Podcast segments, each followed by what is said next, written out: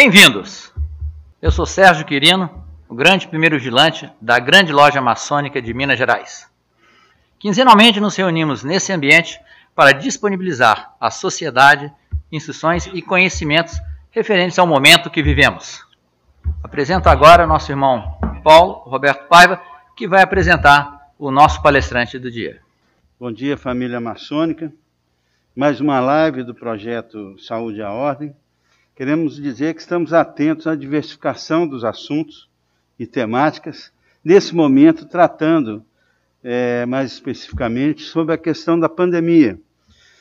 E doravante trataremos da questão física, é, traremos um irmão educador físico para tratar do assunto, falaremos sobre a prevenção com um irmão infectologista e assim esperamos levar a informação melhor possível nessa temática da saúde.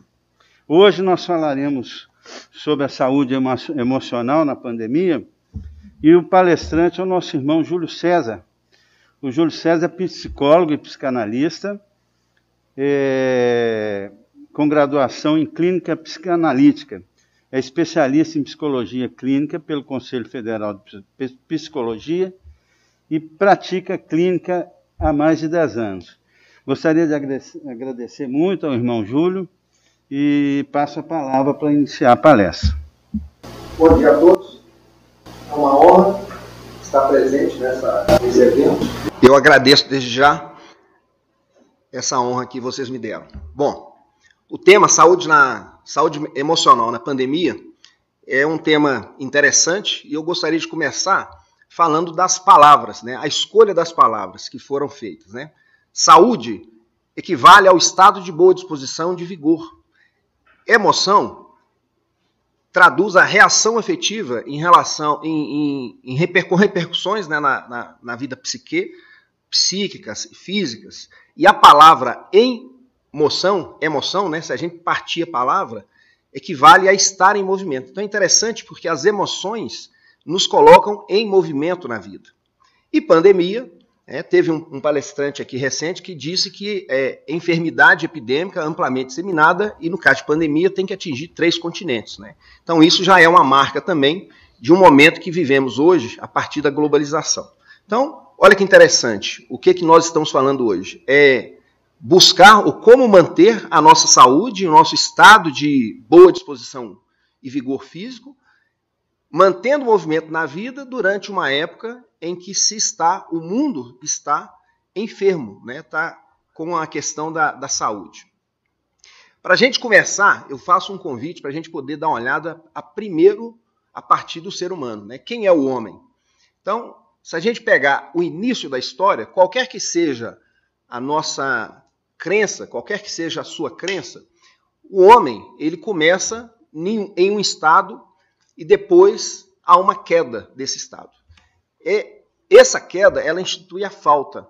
Né? E esse é um ponto marcante, fundamental e essencial na constituição humana, essa instituição da falta. Qualquer que seja a crença, ela vai falar que o homem vivia num estado, houve uma queda, e a partir dessa queda ele busca voltar, ou ele busca é, é, recuperar aquilo que ele foi perdido. Então é, é o ponto da falta. Freud, na psicanálise, ele diz que essa falta promove o desejo. Né? Então nós vivemos do desejo. O dia que nós paramos de desejar, esse dia é o dia final. Né? Então nós desejamos porque existe uma falta.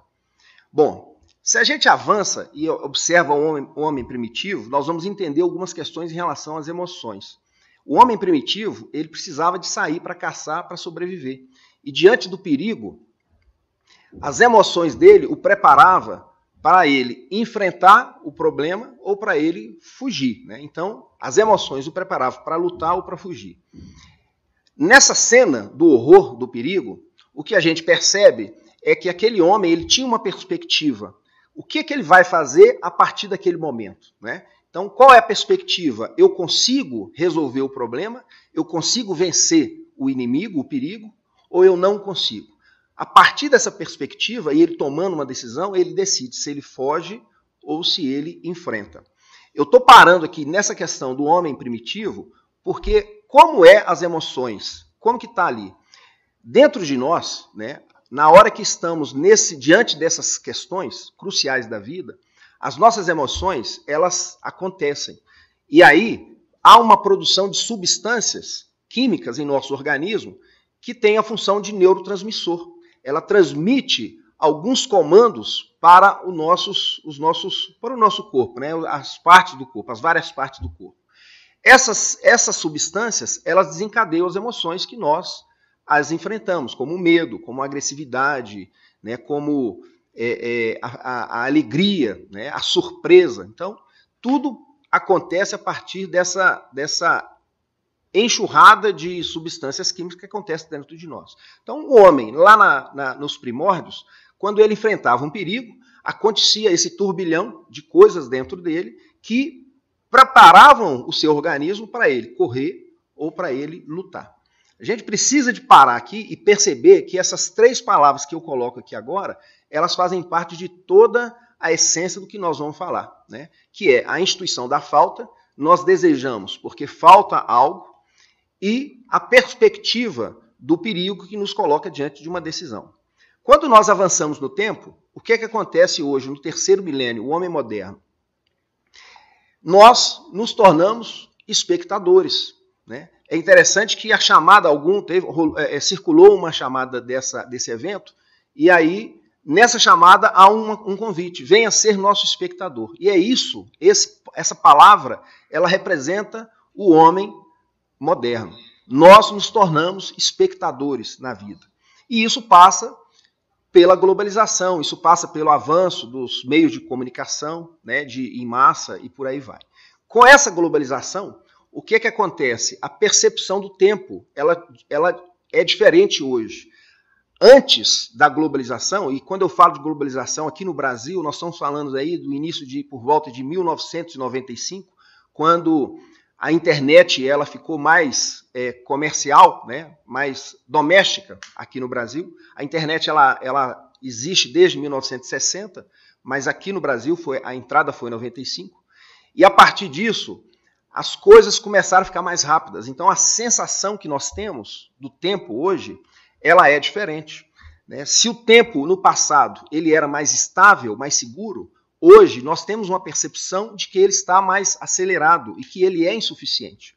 Não é por acaso nós escutamos as, a, as pessoas reclamarem: ah, eu não consigo fazer tudo que eu preciso fazer no dia, ah, é, falta tempo, eu não tenho tempo para isso, o tempo está corrido demais. E olha que interessante, a medição do tempo é a mesma de antes. Então, o que muda é a nossa percepção dele.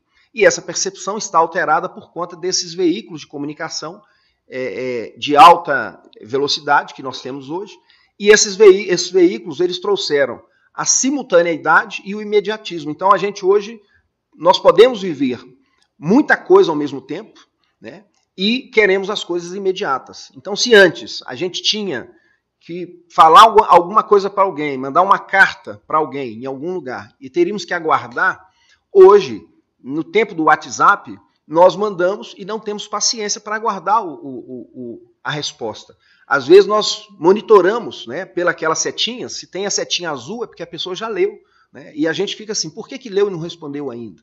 Então, nós não temos mais essa percepção da, da espera, né, da, da, de aguardar o momento do outro. Nós queremos tudo ao mesmo tempo e imediatamente. Essa é uma marca da globalização. Bom, como as coisas ficaram é, simultâneas, aumentaram as possibilidades, porque se antes a gente fazia uma coisa depois da outra, se a gente olha pra, pra, pela via do direito, no direito falava que o meu direito começa ou termina, né, ou no, a partir do direito do outro, ou do direito do outro começa onde o meu termina. Hoje não é assim, porque nesse mundo horizontal como vivemos, o direito do outro começa no mesmo lugar que o meu começa. Né? Então as coisas estão mais simultâneas. Com essa simultaneidade, há uma, há uma avalanche, há uma inundação de possibilidades, de opções, e isso angustia as pessoas, porque elas precisam de tomar uma decisão para seguir, né? e para não perder, porque a gente, quando a gente toma uma decisão, a gente não sabe qual é a garantia que temos se a decisão foi boa, mas a gente já sabe que perdemos alguma coisa, que aquilo que não foi escolhido já ficou para trás. E para não ter, para diminuir essa sensação de perda, as pessoas hoje têm cedido nesse processo de decisão. E isso aumenta é, é, é, essa falta de decisão, essa não tomada de decisão, ela se apresenta como um sintoma, né? um sintoma da globalização. Quando esse meio social muda, né? quando esse laço social muda, o homem muda. Né? E quando o homem muda, há uma alteração na sua identidade, e se ele perde o referencial de identidade, ele se insere num ciclo que pode se tornar uma depressão. É interessante que Freud, no, nos, no início do, do século XVIII, é, né, XIX, ele não, ele não tratava de depressão. Né? Ele nunca tratou de depressão no consultório dele, ele tratava de melancolia. A depressão ela aparece com esse status de doença, de sintoma, a partir da modernidade, a partir do, do, do avanço do tempo. Naquela época, Freud entendia né, que a depressão era algo inerente na vida, que a gente passa por ela. Né? Mas, hoje, esse ponto é de uma ordem diferente. Esses conceitos que estão na tela para você aí agora são conceitos é, não convencionais. Você não, não lerá isso em nenhum manual de, de, de sintomas ou de doenças, né? porque eu estou escrevendo esse conceito a partir de uma dinâmica da, da psicanálise, né?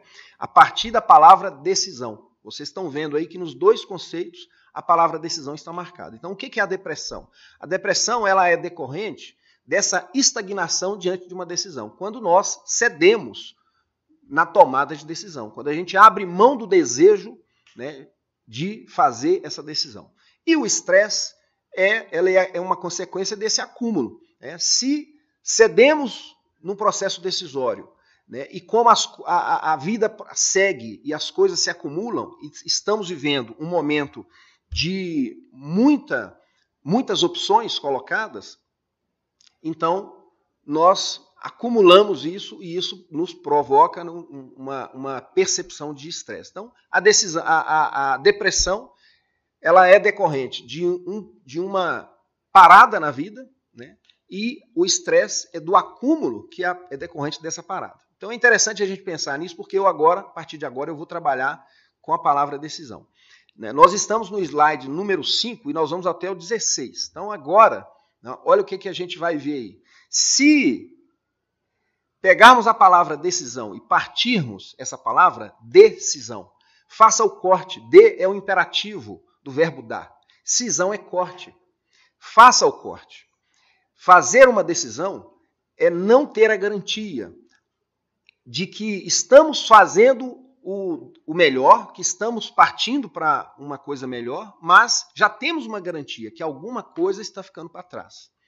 E olha que interessante, qual é o problema de nós tomarmos uma decisão, mais à frente percebermos que ela não foi a melhor e tomarmos uma outra decisão? Né? Isso não é nenhum problema, mas nós temos dificuldade com isso, porque nós temos dificuldade com o erro. Né? Nós não assimilamos bem essa possibilidade do erro.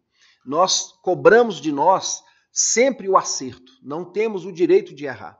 E a palavra errar, ela é interessante porque errar, ao mesmo tempo que significa que algo não está certo, também significa caminhar na vida. Né? Errar, o errante é aquele que caminha. Né? Então, o sujeito que erra, ele está caminhando na vida. Olha que interessante. A palavra emoção ela fala de movimento na vida, em moção, em movimento, e a palavra errar também significa movimento. Então, tomar uma decisão é manter-se em movimento. Mas a palavra decisão, ela implica num aceito de risco. Né? E essa é a grande é a grande questão. Quando o sujeito primitivo estava naquela cena do perigo, ele estava correndo risco. Hoje, como espectadores, nós estamos em cena, né? Eu escrevi naquele slide anterior a palavra em cena, né, separado, porque ele estava na cena, mas hoje a palavra encenar, em cena junto, escrita da maneira é, é, unificada, né, encenar significa é, é, simular uma cena. Né? Então, enquanto espectadores né, dessa, dessa, desse mundo globalizado, nós encenamos. Né? E qual é a repercussão disso na nossa vida psíquica? Se estamos como espectadores, nós não somos responsáveis. Nós não nos responsabilizamos pelas coisas que estão acontecendo. Quando o sujeito ele está diante de um filme, ele é espectador do filme. Quando uma pessoa está diante de uma novela, ela é espectadora. Né? E olha que o que, que acontece com o sujeito. Dependendo do que passa naquela cena, naquele filme, as, o nosso corpo ele reage. Tem pessoas que se assustam, tem pessoas que sentem medo, tem pessoas que choram. E por que que isso acontece se aquilo é fictício, se aquilo não é real? O nosso inconsciente, ele não diferencia a fantasia da realidade. Né? E uma das produções do inconsciente é o sonho. E olha só, quando sonhamos, nós temos reações, justamente por conta disso, porque a função dessa, desse produto do inconsciente é justamente trazer a homeostase das emoções, trazer o equilíbrio no aparelho psíquico do ser humano. É, então, se sonhamos, é para ter esse efeito né, de regulador da vida, da vida psíquica principalmente. Quando um espectador está diante é, de uma televisão, diante de uma cena, o seu organismo reage porque o seu inconsciente não sabe distinguir que aquilo ali é uma fantasia, não é real. E na pandemia, nós estamos aí sendo inundados por muitas informações. As pessoas estão, quem está diante de uma televisão, acompanhando as notícias toda hora, vê a notícia pela manhã, vê a notícia à tarde, à noite, o que, que acontece dentro do corpo dela? O organismo dela reage, o aparelho psíquico dela gera aquelas substâncias químicas, os neurotransmissores, que mandam informações para o seu organismo, é, e nada acontece. Né? Ele não corre, ele não foge, ele não luta, ele não enfrenta, ele está sentado como espectador. E isso muda todo o ritmo da vida, porque diante dessa, dessa, dessa, desse panorama agora psíquico, né, de um, de um aparelho psíquico carregado, sobrecarregado de emoções, como que ele vai buscar esse equilíbrio? Né? Um dos produtos do inconsciente, uma das suas produções é o sonho. Mas quando esse sonho não, não consegue trazer esse equilíbrio, ele, ele provoca outras produções e uma delas são os sintomas. Então, nós vemos nesse mundo globalizado uma, uma produção de sintomas psíquicos muito mais é, é, é, efetiva do que no passado. Né? A gente percebe agora, nesse mundo, nesse momento, que há uma gama de transtornos mentais em, em evidência coisas novas estão aparecendo. A gente no passado não se falava de TDAH, por exemplo, né? transtorno de déficit de atenção e hiperatividade. E quando a gente fala de hiperatividade, o mundo que vivemos hoje é um mundo hiperativo. Né? Se as coisas acontecem ao mesmo tempo, são imediatas, são simultâneas, se tudo acontece, né? se nós não temos mais é, é, paciência né, para perceber o tempo de uma outra perspectiva, né, então nós vivemos no tempo hiperativo. Né? Então, isso que nós falamos que o homem é né, hiperativo, na verdade, o seu tempo já é isso também. Né? Então, somos, estamos vivendo no momento de uma hipermodernidade, para usar um termo que Sigmund Bauman, né, um, um sociólogo, é, é, ele cunhou esse termo, né, uma leitura interessante, porque houve alguns estudiosos no passado que falaram de uma pós-modernidade, e isso não aconteceu. Né? Isso é o momento que vivemos hoje.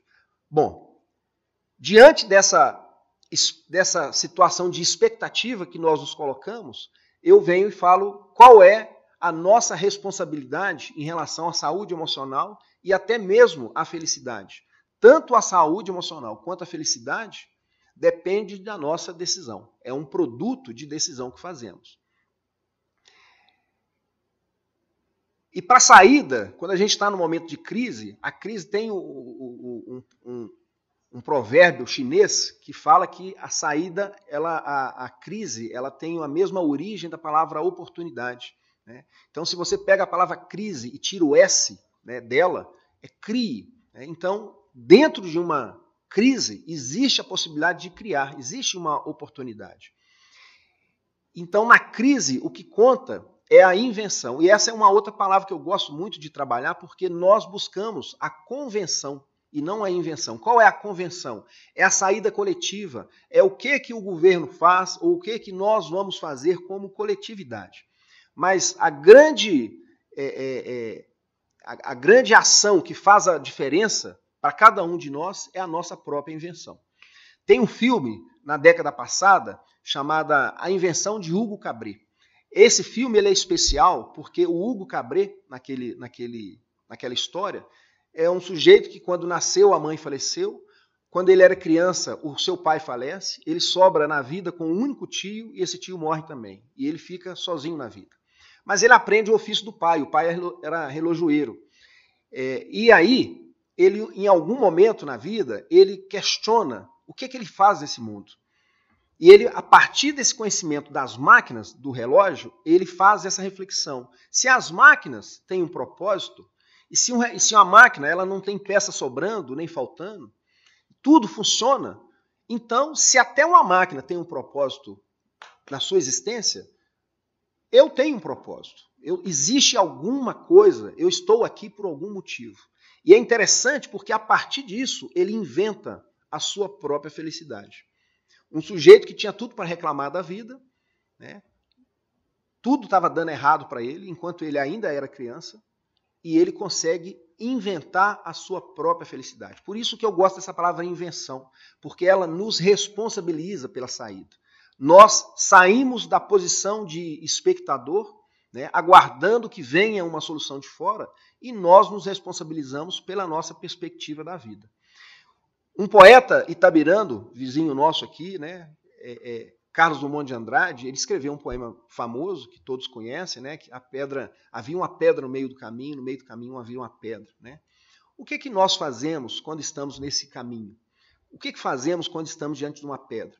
Algumas pessoas removem pedras, algumas quebram a pedra, é, podemos desviar, podemos remover, podemos fazer algumas coisas. Mas quando a gente fala assim, nós estamos imaginando pedras grandes. Mas na pedra pequena, nós corremos o risco de tropeçar. E é essas questões pequenas que nós subestimamos na vida é que a gente precisa de tomar cuidado com elas. Né? O que, que nós vamos fazer com aquilo que fizeram de nós? Né? A vida está acontecendo. Muita coisa ruim acontece na nossa vida, muita coisa que é desagradável, mas também acontecem as coisas agradáveis. A pandemia, ela vem e ela apresenta um cenário que é desconcertante, que é ruim para muitos, mas tem pessoas que estão encontrando nesse momento alguma possibilidade de uma vida diferente. Algumas pessoas estão percebendo que viver um ritmo de, de vida mais lento, mais devagar, não é tão ruim quanto ele imaginava no início. Né? E quem conseguir aprender essa lição e manter esse aprendizado depois da pandemia, vai poder fazer alguma coisa diferente. Porque o que vai acontecer depois da pandemia? Nós vamos retomar o laço social da hipermodernidade. Aquele laço social que é acelerado, em que o tempo é corrido demais. Né? Voltaremos a viver aquele momento. Mas agora nós estamos sabendo, nós estamos vendo que é possível, mesmo com esse momento agitado, é possível termos uma, uma vida menos agitada. Bom, buscar a nossa consequência, a consequência da nossa palavra, é importante para que a gente possa fazer alguma coisa diferente. Geraldo Vandré, um compositor do passado, ele escreveu, né? Esperar não é saber. Quem sabe faz a hora, não espera acontecer. Olha que interessante, né? Ele estava dizendo de nós sairmos dessa posição de espectadores. Se você ficar esperando a coisa acontecer, né, você não está fazendo a hora. Né? Quem sabe faz a hora. Então, quem sabe não, não fica nessa posição de espectador. Ele muda a perspectiva da vida. Né? E isso, caminhar a vida, assumir as suas emoções, assumir a responsabilidade por aquilo que está acontecendo no nosso dia a dia, isso envolve um risco, né? envolve a gente suportar o risco das decisões que tomamos, do que a gente escolher é, a coisa mediana, né? ou, conforme está na tela para vocês, a desgraça razoável. Né? Freud ele falou no passado que o ser humano ele, é, ele gosta desse, da, da coisa cômoda, da, da, do, do, ponto de conforto. Né? E às vezes nós estamos no emprego que já não agrada mais, às vezes estamos em, relaciona, em relacionamentos que já não são mais é, sadios, né? E não conseguimos sair deles. Por quê? Porque as pessoas têm uma tendência à repetição.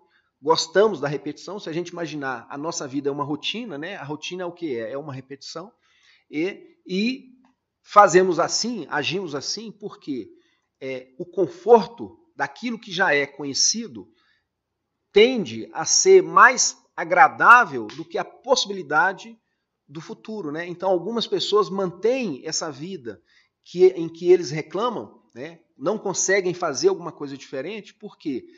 Porque fazendo uma alteração ele pode melhorar, mas também há um risco de não ser tão, tão bom assim. Né? Então, para não correr o risco de ficar pior, ele nem corre o risco de poder melhorar. Então, a nossa felicidade depende da, de quanto nós desejamos suportar o risco de se viver. Né?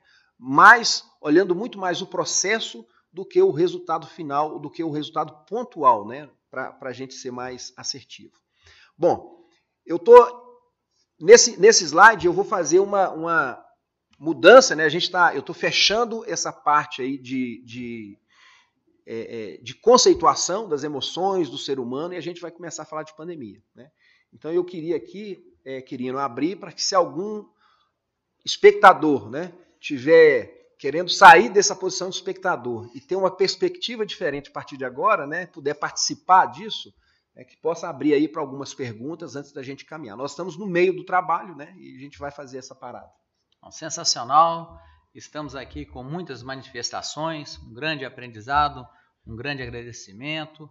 E fica aqui uma chamada muito importante que você nos traz: é decisão. Decisão. O quanto é importante, né, amados irmãos, fecharmos ciclos, compreendermos o começo, o meio, o fim e partir para. É verdade? É, rogo aí aos nossos espectadores que façam a inscrição em nosso site, dá um, um link aí e uma das perguntas, amado irmão, vai ser apresentada aqui pelo nosso irmão Paulo. Roberto. Né? Roberto, pai. Bom, o, o, irmão Júlio, é, tem algumas indagações pertinentes aqui é, e que tratam especificamente dessa primeira manifestação sua. Uma delas é, diz o seguinte: é do irmão, é do, do assistente Haroldo Nascimento ele diz assim: é correto dizer que quando conseguimos gerenciar nossas emoções, estamos equilibrados em relação à saúde emocional? Haroldo, né? Haroldo. Haroldo. É uma perspectiva, Haroldo, porque é, quando se tem o controle, né, é porque quando você consegue controlar, você já tem um certo conhecimento de si. Né? O controle, ele é, e nós veremos um pouco disso aqui adiante, né? Primeiro precisamos de ter o conhecimento daquilo que acontece dentro de nós para que depois nós possamos gerenciar. Então, a pessoa que tem esse conhecimento de si e consegue fazer esse gerenciamento, nós podemos dizer que ele está saudável emocionalmente, né? que ele está bem emocionalmente. Né? Não significa, Haroldo, que a tristeza, por exemplo, né? ou que o medo, que são emoções que nós chamamos de desagradáveis, não significa que isso é ruim. Quando alguém na família morre, nós somos inundados por uma tristeza. E isso não é nenhum problema. Isso faz parte da nossa vida. Então a gente precisa de entender que as emoções, elas são importantes, elas existem. É como Hugo Cabré falou lá no filme, né? Se a máquina tem uma, uma, um fim, nós também temos. E se as emoções acontecem dentro de nós, elas também têm um fim.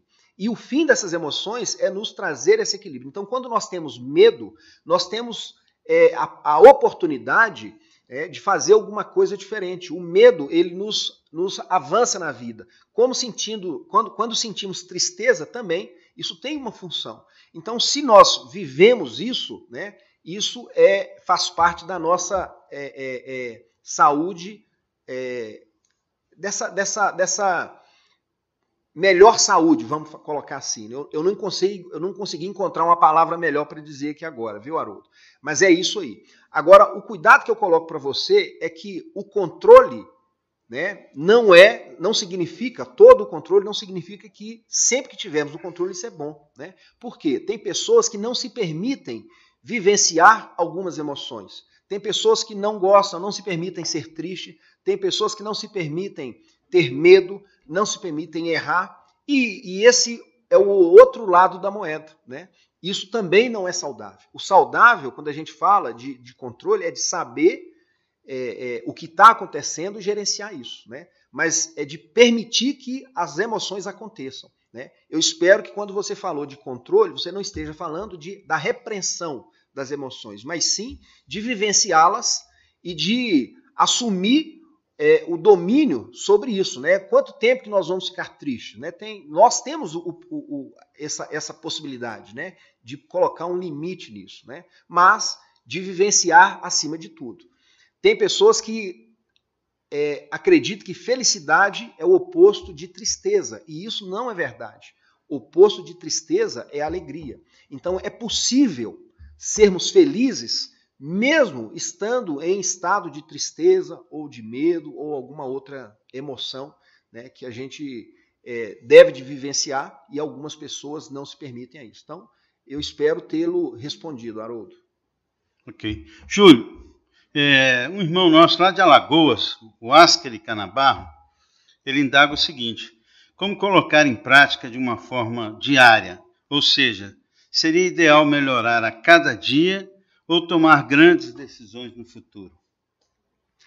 O Askeri, é, eu, não, eu, eu não, não entendi essa última parte da sua questão de tomar grandes decisões no futuro, mas eu vou tentar responder para você. É, eu gostei muito dessa palavra que você coloca de é, fazer um pouco a cada dia, porque é assim que funciona. Nós nos melhoramos a cada dia. Esse é o princípio fundamental do homem, é se tornar melhor a cada dia. Né? Então, essa, essa grande evolução que podemos fazer na vida, isso não é uma decisão é, que acontece abruptamente e de uma maneira eficaz uma virada de chave de uma hora para outra. Não é assim que funciona. Nós precisamos de fazer o passo, um passo a cada dia. A gente precisa de vivenciar pequenas coisas a cada dia. Porque o grande, a grande jornada, ela começa com pequenos passos, né? Você caminha vários quilômetros, você pega um maratonista que, que, que faz uma corrida de 42 quilômetros.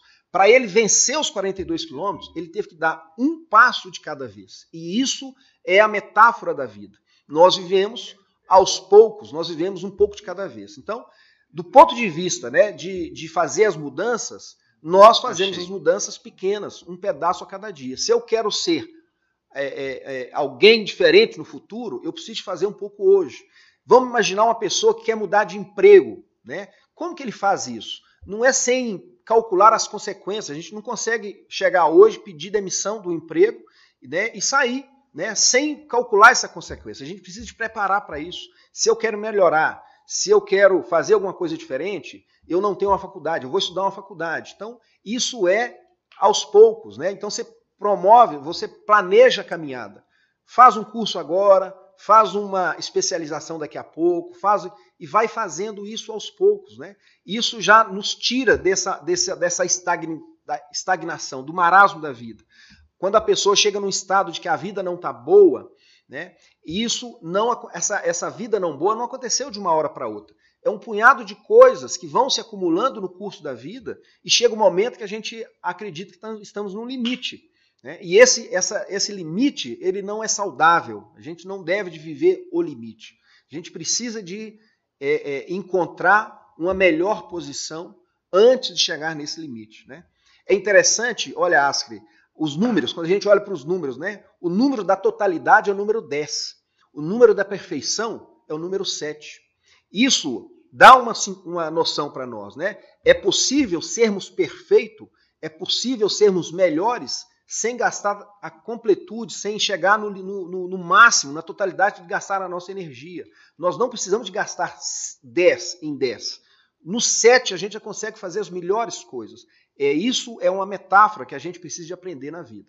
Bom, agora quanto às grandes decisões, né? As grandes decisões, elas precisam de ser tomadas, mas elas não são tomadas de uma hora para outra.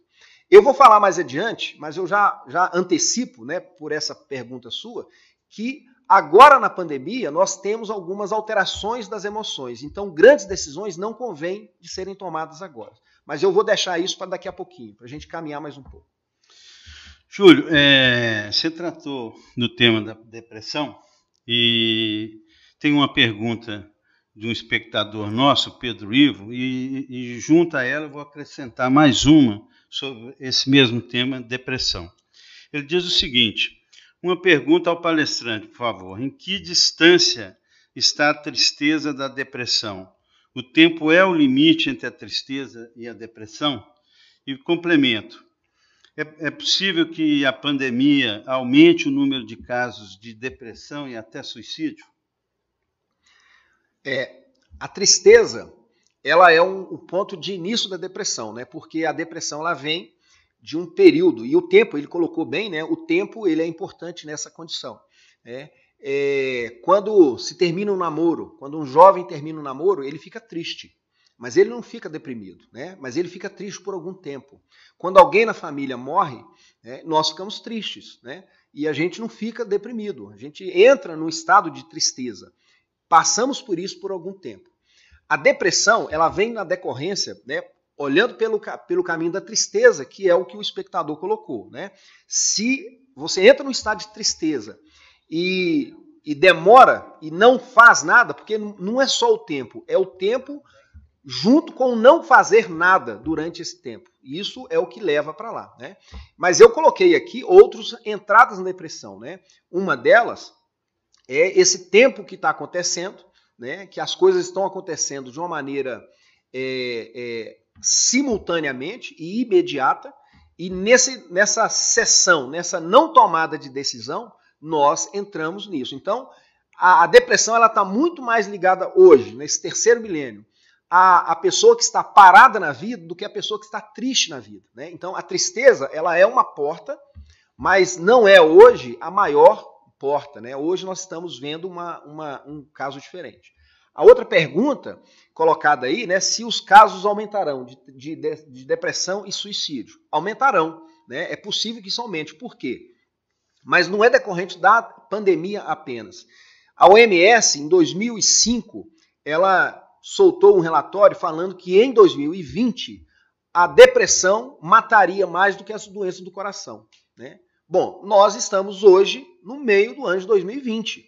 Né? Então, um relatório que a OMS soltou há 15 anos passados já dizia que hoje a depressão mataria mais do que doença do coração.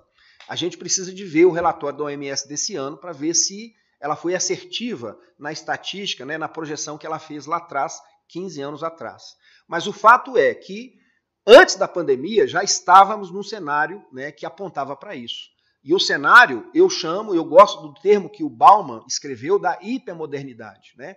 Então, essa hipermodernidade, isso que nós vivemos a partir da globalização, já apontava para esse cenário. A pandemia agrava isso, né? Por quê? Porque tem pessoas que estão, eu disse agora há pouco que uma das portas da depressão é a estagnação na vida. E algumas pessoas, nesse momento de pandemia, estão estagnadas. Elas estão dizendo, né, elas, elas não conseguem se se, é, é, é, progredir, né? elas não conseguem avançar. Né? Por conta desse momento que a gente precisa de ficar em casa, que a gente precisa de tomar alguns cuidados, tem pessoas que param mesmo, né? Mas não precisa de parar a vida toda, né? É possível fazer uma ou lembrando aí da, da palavra do Cabré, né? Do Cabré, é possível inventar uma, uma rotina diferente. E eu falarei disso daqui a pouquinho. E a outra questão do suicídio o suicídio, o que nos coloca numa condição de suicídio é o desespero.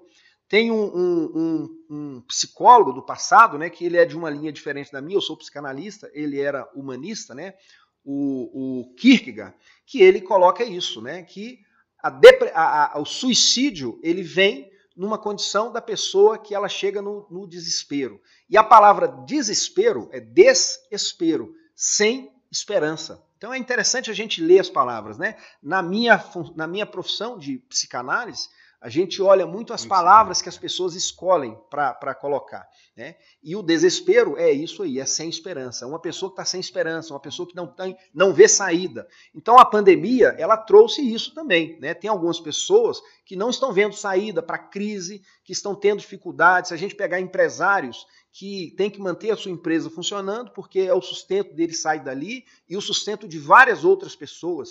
Se ele se sente responsável por tudo isso, ele corre o risco né, de não ver uma saída. né? E isso pode levar a uma, a uma situação. Então, isso é possível, né?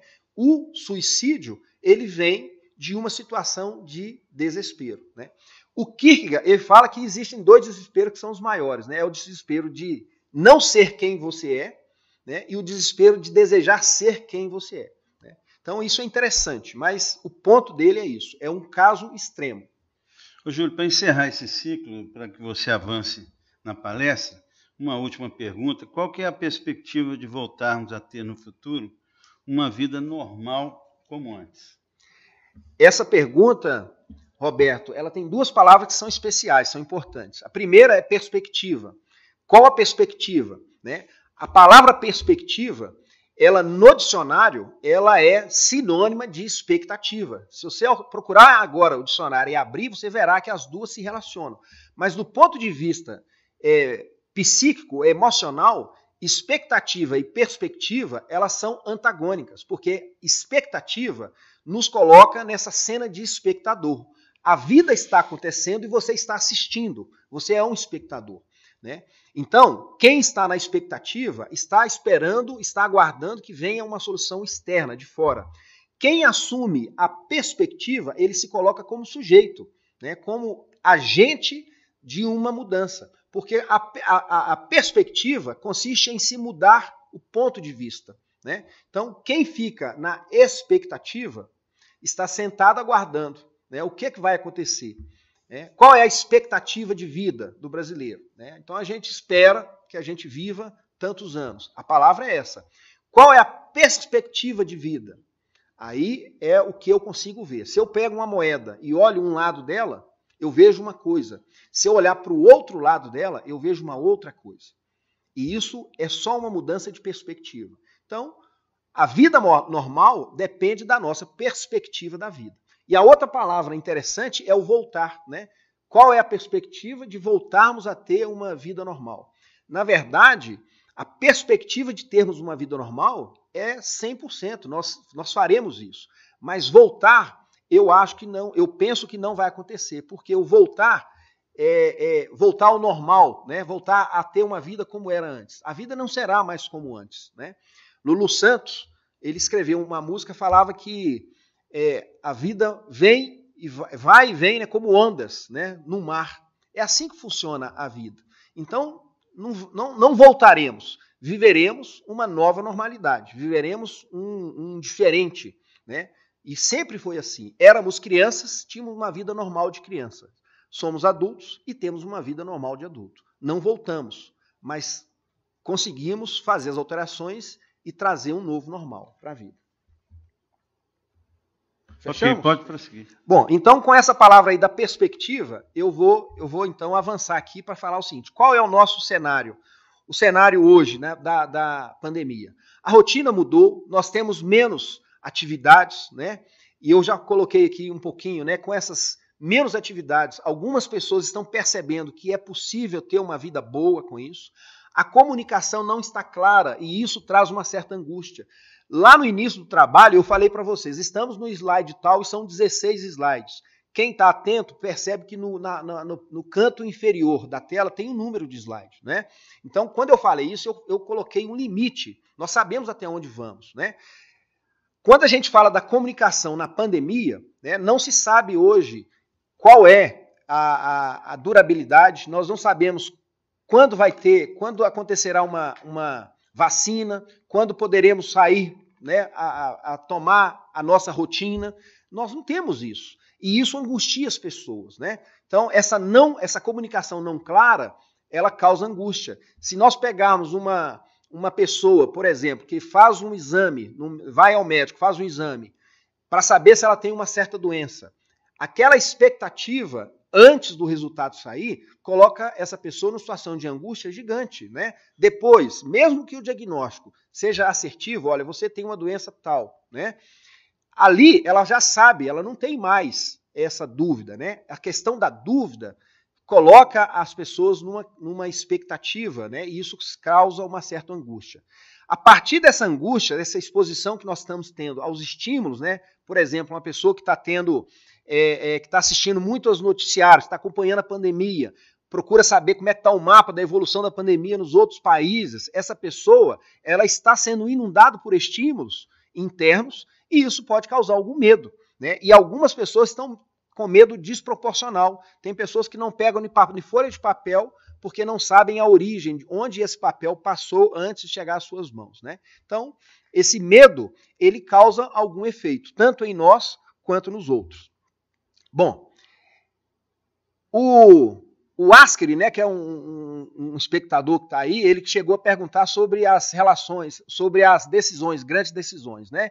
Olha o que, que eu coloco aí. As decisões, nós já vivemos né, a, a, as, algumas decisões conflituosas. E como as pessoas estão voltando para casa, elas estão passando mais tempo em casa, é possível que algumas dessas relações conflituosas em casas, elas piorem nesse, nesse momento. Porque o momento da pandemia, ela, ela traz à tona algumas questões, algumas emoções, pensamentos, sentimentos que nós gostaríamos de estar com isso guardado, mais escondido, né?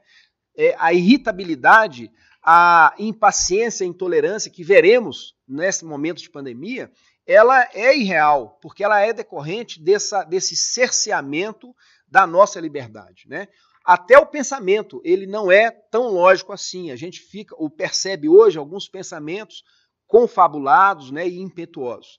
Isso porque, imagina que dentro de nós nós temos uma masmorra. E nessa masmorra nós colocamos dentro dela esses pensamentos, sentimentos e emoções que não queremos é, é, que as pessoas vejam, queremos sentir, né? Queremos experimentar. E aí a masmorra não tem grade, tem que ter uma vigilância lá. E as defesas, isso compõe a nossa defesa. Quando vem um perigo de fora, quando a gente enfrenta um outro problema, nós precisamos de deslocar a defesa. Né? Então a nossa defesa agora é muito mais com isso que está fora de nós, com a pandemia, do que o que está dentro de nós. Então a masmorra está um pouco aberta, né? E essas coisas vêm à tona.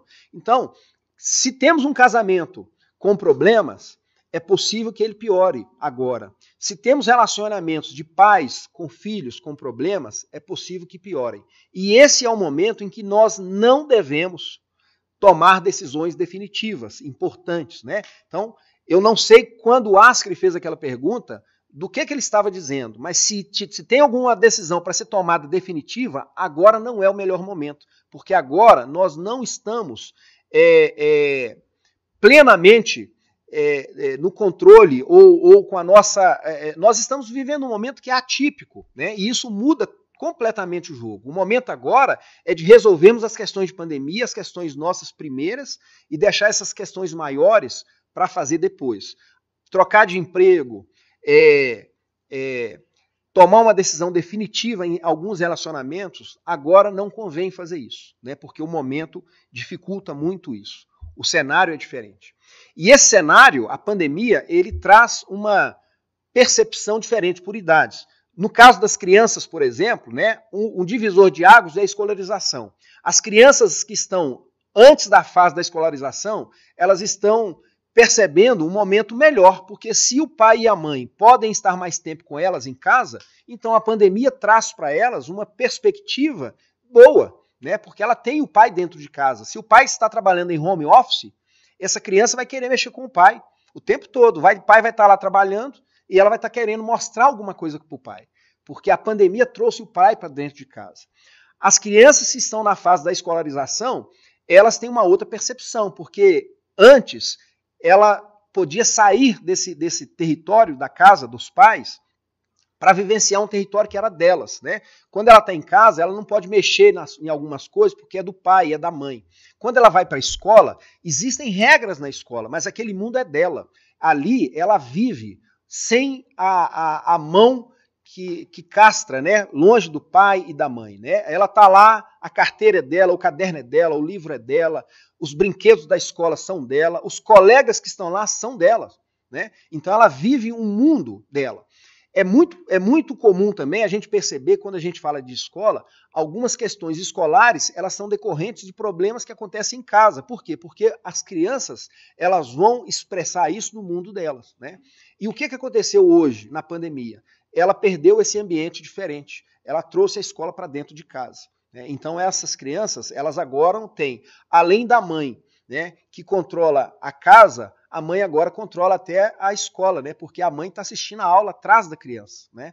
Algumas, algumas mães estão fazendo isso, né?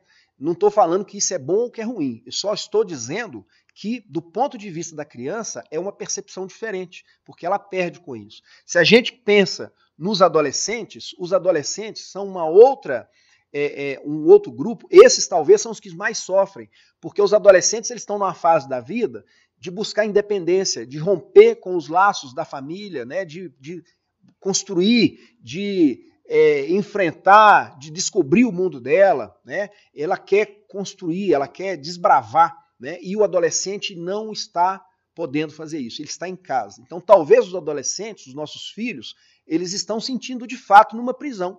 Né? Tem pessoas que falam assim: como que é possível alguém sentir preso dentro de casa? Depende da perspectiva. Né? Quem fez essa, essa pergunta provavelmente é um adulto que, quando sai de casa para enfrentar os problemas, ele volta para casa e ele está no conforto da casa dele. Ele não tem que enfrentar um problema, ele vai descansar. Mas o adolescente ele é diferente, porque ele está buscando, ele está vivendo uma fase de vida diferente, ele está buscando a identidade, uma construção de identidade.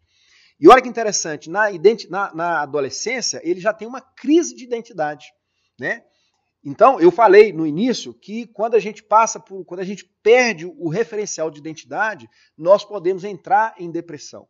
O adolescente ele passa por esse, essa, essa perda de referencial de identidade. Ele precisa construir a sua identidade. E o adolescente no terceiro milênio, no meio de uma pandemia, ele sofre mais ainda. Bom, os adultos têm uma percepção diferenciada, mas dentre esses adultos, os idosos são outros que estão vivendo é, um momento importante, porque eles são ditos como um grupo de risco. Né? Os, os idosos, eles são os mais vulneráveis. Mas olha que interessante. Risco de quê? É risco de morte. O grupo de risco de morte. Mas eles são grupo de risco de morte a qualquer tempo, mesmo fora da pandemia. Né? Porque nós acreditamos numa ilusão de que a gente nasce cresce, amadurece, envelhece e morre. Mas isso é uma ilusão que conforta o nosso coração, porque a morte ela pode acontecer em qualquer fase da vida. Tem crianças que morrem, tem bebês que morrem, tem jovens, adolescentes que morrem e adultos que morrem.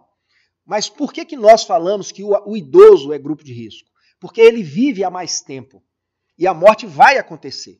E a gente quer acreditar que ela vai acontecer no final de uma jornada bonita. Então ela está mais próxima do idoso. Mas isso é uma ilusão que nos conforta. O idoso é grupo de risco o tempo todo, não é agora. Ele não é mais vulnerável agora. Ele está vivendo há mais tempo. E aí a gente fala que ele é grupo de risco no momento importante da vida dele, onde ele passa por um fantasma da inutilidade. Esse, esse idoso, ele viveu a maturidade dele, tendo que sustentar uma família, tendo que ser o provedor de uma casa. De repente, os filhos dele vão embora, os filhos crescem e, e, e são seus próprios provedores, e esse idoso ele já não tem mais essa função. Aí ele está numa empresa e ele chega no final de um ciclo. E a empresa fala assim: você está aposentado, né? Após sentado, né? A palavra aposentado. Então você agora vai ficar sentado, porque você tá, já venceu a sua vida. Né? É, é agora para essa pessoa que nós estamos falando que ele é um grupo de risco. Aí vem o distanciamento familiar, os filhos vão embora. E quando os filhos voltam para a casa dos pais, eles voltam trazendo os netos. Né? Então os netos aproximam de novo os filhos dos pais. Mas na pandemia, os netos estão afastados dos avós. Então há um distanciamento. E por fim, o idoso ainda tem a questão da morte, porque se tem alguém que pensa mais na morte, é o idoso. Né? Uma criança não pensa na morte, o adolescente nem imagina que ela exista. O jovem a desconsidera. O adulto, ele começa a poder imaginar isso. O idoso não. O idoso ele pensa, né? Quanto mais tempo de vida nós temos, mais próximos da morte nós imaginamos, né? Então isso acontece. Qual é a perspectiva da vida? Eu trabalhei essa palavra aqui, né? A perspectiva é diferente da expectativa. Qual é a perspectiva de uma vida normal? Né? E isso muda, a palavra perspectiva muda, porque é, significa que nós nos colocamos como agentes de uma vida normal. Né? Viver é um adoecer saudável. Se a gente pensar na vida do homem, a gente envelhece, o nosso corpo ele começa a perder algumas funções, e isso é um adoecimento, mas é um adoecimento saudável. É bom que isso aconteça no nosso corpo. É bom que a gente aprenda que existem limitações na vida e que a gente precisa de viver a partir dessas limitações também. Então, viver é adoecer, mas é saudável. Viver nos coloca numa condição de correr riscos, mas isso é importante. Né? Viver é, é, nos coloca numa, numa condição de mal-estar que causa angústia, mas isso é importante. Agora, quando a angústia nos coloca na dimensão da espera, da expectativa, e aí é a diferença. Nós precisamos da angústia para poder fazer algum, algum caminho na vida, mas se nós pararmos nela, nós vamos ficar como espectadores e não estamos mais na condição de, de pôr uma perspectiva na vida. E aí eu pergunto, como vocês estão vendo aí no slide, qual é a motivação da nossa vida atual? Hugo Cabré perguntou isso, né? Tudo deu errado na minha vida. Minha mãe morreu, meu pai morreu, meu tio morreu e eu estou sozinho. E aí? Qual é a minha função nesse mundo? Essa é a grande pergunta que precisamos fazer. Né? Viver exige mudança de expectativa. Né? Exige não abrir mão do nosso desejo. Esse é o convite que eu faço para vocês hoje. Não abrir mão do desejo, principalmente do desejo de viver. Né? Bom, e aí alguém já tinha perguntado, como que eu faço isso? no dia a dia, né? Cuidar da minha saúde emocional no dia a dia. Primeiro, se estamos no meio de uma pandemia, a rotina mudou. Precisamos de inventar uma rotina nova, né? É, se a gente não sai mais de casa, se você não pode mais sair de casa, não significa que você vai fazer qualquer coisa na sua casa a qualquer momento. Você precisa de estabelecer uma rotina, né? Essa rotina ela é importante. As pessoas que estão em home office precisam de lembrar que elas vão sair de casa para dentro da sua própria casa e vão trabalhar. Né? Então, o ambiente ele vai mudar. Então, ela precisa de se vestir, ela precisa de ter uma, uma postura de um trabalhador que está em casa. Porque, por mais que ela não vá sair de casa, lembrem que eu falei que o nosso aparelho psíquico ele não faz distinção da vida real da fantasia. Se você se vestir para ir trabalhar, mesmo que você não saia de casa, você deu uma informação para o seu aparelho psíquico, que você está trabalhando. E você vá vai se colocar numa postura diferente. Essa é a grande sacada, é de nós é, vivermos aquilo que desejamos. Né? Se eu desejo ser alguém melhor lá na frente, então eu vou começar isso agora. Como que esse alguém melhor se posta na vida? Como que ele fala, como que ele se veste? É vivencia isso, porque você vai estar é, mandando uma informação para o seu aparelho psíquico. Né? Diminuir o ritmo da vida. Né? É, é, aprender que é possível viver bem né, num momento é, é, com, menos, com menos atividade, com menos coisas para se fazer na vida. Né? A gente não precisa ter uma agenda repleta. Né? É possível a gente poder é, ter tempo para descanso, para poder desfrutar da vida com os nossos amigos, com a nossa família. Cuidar dos nossos comportamentos físicos, cuidar da saúde física. Nós estamos é, limitados de mobilidade, mas não, não precisamos de ficar parados na vida. A gente precisa fazer algum exercício, né? As academias estão fechadas, mas você pode fazer algum alongamento, você pode fazer exercício de pilates dentro de casa. Isso é possível. Também cuidar dos comportamentos mentais, né? A nossa, a nossa mente, ela funciona como um guarda-roupa. Você tem uma, uma peça bonita que você quer usar para aquele baile que você vai sair. Se o guarda-roupa não estiver organizado, você vai ter dificuldade para encontrar. Tá lá aquela roupa, mas você vai ter dificuldade para encontrar. A nossa, a nossa mente é assim também. Se não estiver organizada, tem muita coisa boa lá, mas nós vamos gastar energia e vamos ter dificuldade para encontrar. Então a gente precisa de é, viver isso. Estar no momento presente, no momento atual, a gente entender que é possível né, é, é, a pandemia, viver a pandemia de um ponto de vista do, do momento presente. Né? Não precisamos de ficar presos no passado, querendo que volte, e nem ficar querendo acelerar o futuro, né? mas viver agora.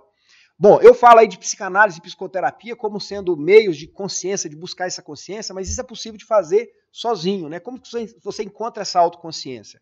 Observar a si mesmo como uma águia. A águia é aquela ave que ela voa mais alto que as outras. E quando ela enfrenta uma tempestade, ela não, não abaixa para o ninho, ela avança, ela voa mais alto ainda. Então, observar a sua vida de um ponto de vista mais aberto, buscar enxergar mais coisas, enfrentar o seu desconforto, né? Como a águia, não fugir, mas enfrentar. É, não rotular as emoções, se são boas ou ruins. Permita-se vivê-las e perceber o efeito propagador que isso tem nas pessoas. Mas fazer apenas o conhecimento não, não é, é, é, único. A gente precisa de fazer alguma coisa quanto a isso. É, respirar. Precisamos de. A respiração ela é importante porque é, a gente não respira. Quando a gente coloca a vida no automático, o automatismo, é, é, a gente perde aí algumas questões da consciência. Então, olha só, a respiração, nós temos dois pulmões, mas a gente não respira com, com a plenitude deles, a gente respira pela barriga. Então, quando a gente fala de respirar direito, é encher o pulmão, oxigenar. Quanto mais oxigênio, mais é, vamos estar é, é, com a possibilidade né, de, de perceber coisas novas. Essas outras questões eu já coloquei, né? A questão de perceber as limitações, de aprender todos os dias, de aceitar que as mudanças são inevitáveis. Sorrir generosamente é uma outra grande lição, porque se o nosso aparelho psíquico, nosso inconsciente, ele não faz distinção da realidade com a fantasia, quando você sorri, você manda informações para ele que está tudo bem, né? Então é importante sorrir. Né? Quando a gente fala de vida saudável emocional, a gente tem que considerar esse outro, porque não vivemos sozinhos. O outro, como que a gente dá atenção a ele? Chamar ele pelo nome, observar a linguagem corporal dele, a gente ficar atento a esse outro, né? Nos prepararmos quando a gente tem um evento com esse outro, nós nos prepararmos para isso, para a gente poder chegar lá e dar atenção para ele. De praticar a arte da, da escuta, porque escutar não é ouvir, Escutar é ouvir e dar atenção àquilo que se ouve à pessoa que nós estamos ali vivendo. E ter uma visão panorâmica geral. Bom, isso era tudo que eu tinha para falarmos hoje, né, nessa, nessa manhã de sábado para vocês. Eu espero que eu tenha é, é, contribuído com vocês nesse momento, né? E a gente espero que nós tenhamos outras oportunidades, né? Agradeço desde já a participação de cada um de vocês conosco nessa manhã. Irmão Júlio César, em nome da Secretaria de Saúde, Esporte e Lazer da Grande Loja, a gente queria agradecer muito, parabenizá-lo. Acho que foi muito esclarecedora, muito produtiva e espero tê-lo de volta em, em, outros temas. Vou passar a palavra ao eminente primeiro grande vigilante para fazer o encerramento do, do, nosso evento. Muito obrigado, viu, Júlio? Sensacional a manhã de hoje, muito aprendizado, muita conscientização no sentido de tornarmos consciência do momento e da necessidade. Na pessoa de nosso irmão Paulo Tupan, o grão-mestre da grande loja de Rondônia, agradecemos aqui todos os que estiveram aqui conosco, irmãos do Grande Oriente do Brasil, da Estrela de Jacinto, da Inconfidência Mineira, da Cássia, lá de Cassiano de Abreu, do Rio de Janeiro. Identificamos também aqui vários irmãos de Teófilo Otoni, Eloy Mendes, Fervedouro, Moema, Luz, Barbacena, Sacramento, Santa Luzia, Itapajipe, Poço Fundo, Fronteira, Passos, Ipatinga, Timóteo, Nova Lima, Buritis, Conselho Lafayette, enfim, Minas Gerais, Brasil e Maravilha. Nosso irmão Pedro Ivo, que é o deputado da APAEL, colaborando aqui com suas perguntas, cunhadas das fraternidades femininas, nossos queridos sobrinhos Demolês, as sobrinhas filhas de Jó, enfim, uma grande oportunidade, um grande agradecimento estarmos todos juntos. Lembrando aos irmãos e assistentes aí que façam um like aí, façam a inscrição em nosso canal. Quinzenalmente estamos aqui presentes, participando. E fica aqui que recordemos essa importante instrução de nosso irmão. A felicidade é uma responsabilidade humana. Então, sejamos humanos, sejamos agentes da mudança. Enfim, segurança sempre, um bom fim de semana. Fiquem com Deus.